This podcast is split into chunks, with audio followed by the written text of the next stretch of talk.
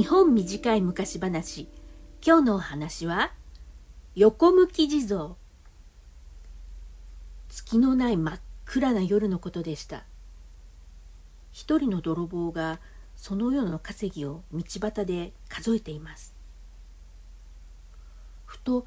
誰かに見られているような気がしてそーっと振り返ってみました。するとそこには祠があって中からお地蔵様がこっちを見ていらっしゃるのです。お地蔵様はもちろん作り物ですから見られていたからといって人に話すわけでもないでしょうしでも一度両親の呵責というものが生まれてしまうとどうしても気になってお地蔵様に手を合わせて「どうか一度だけお見逃しくださいませ」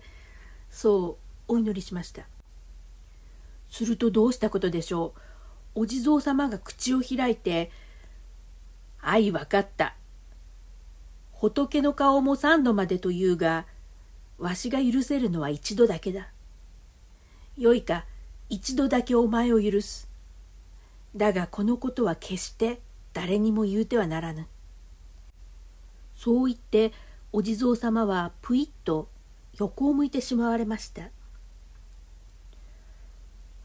泥棒はこんな不思議なこともあるのかとその世を限りにすっぱり泥棒をやめて真面目に働くようになりました。それから何年か経ってあの時の泥棒が何かの用事でこの辺りに戻ってきました。するとあの道にまだお地蔵様があってお地蔵様の首が横を向いていらっしゃるんです。なんとあの世のことは夢ではなかったんだこの不思議な出来事をどうしても人に言いたくて言いたくて言いたくてそれで道を行く人を呼び止めて実は私はここで何年前にこれこれこういうことがあってと自分がしたことを話してしまうんですね。するとその話を聞いた通行人が「何だって？あの夜うちに入った泥棒はお前か!」すると泥棒も「あしまった。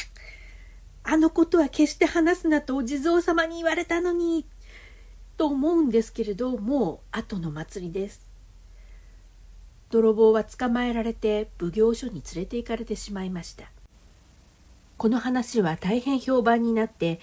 近くからも遠くからもこのお地蔵様を拝みに来る人たちがたくさんいたということです。今でも長崎県の矢野平というところにこのお地蔵様はあって横向き地蔵と呼ばれています。とっぴんぱらりのぷ。大抵の仏様はだいたい正面を向いて立っているかあるいは座っているかそういうお姿で描かれているあるいは石などに刻まれていることが多いですこのお地蔵様はですね実在するんですけどなぜか首をちょっと横向いてらっしゃるんですよね。えっ、ー、と石ではなくないのかな？あのね全身を金色に塗られているか金箔を貼られているかの状態で石じゃなくて金属なのかもしれないんですけど、えーと、立ってる姿のお地蔵様で手に尺状を持ってて尺状っていうのは杖ですね杖を持っててそれで通ならその姿のまま正面を向いてるはずなんですけど横をちょいよちょっと横を向いてるそっぽを向いた感じになってるんですよ。私は群馬育ちで今は東京で暮らしてるんですけどあまりそういう横を向いてるお地蔵様って見たことないんですよね。えー、なんか調べてみると西日本だとたまに見返り地蔵とか見返り阿弥陀とかそういうちょっと横を向いたりこう後ろを振り返って見てるような仕草をしている仏像がたまにあるそうです。仏教っていうものは、えーと、ただ神様や仏様を拝んでその人たちに助けてもらえばいいとかそういうことじゃないんですね。全員がみんなが仏様になんなきゃいけない。それであの仏像になるような偉い仏様というのは、えー、私たちをこう普通の人間を導いて全員が仏様になるように導いてくださる存在なんですね。でもそういう仏様が前ばかり見てたら物分かりのいい人だったらそれでもついていけるかもしれないけど世の中には必ず道に迷っちゃう人っているはずなんですよ。みんなみんなみんなどこかで道に迷っちゃうかもしれない。それでそしたらあの仏様が前ばかり向いてたらそうやって道に迷ってついてこられなくなっちゃった人たちは救えないじゃないですか。だから時々みんなついてきてるかなってこう振り返ってみてるそういう姿の仏様なんだと思います。このお話では最初は正面を向いてたんですよね。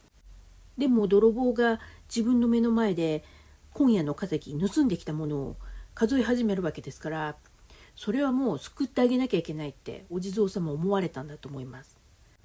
お地蔵様が横を向いてくれたので泥棒はあ見なかったことにしてくれたんだって思ったかもしれないですけどきっとそうではなくてお前のような落ちこぼれでも私は必ず見ているぞとそういう気持ちで横を向いてくださったんじゃないかなって私は思います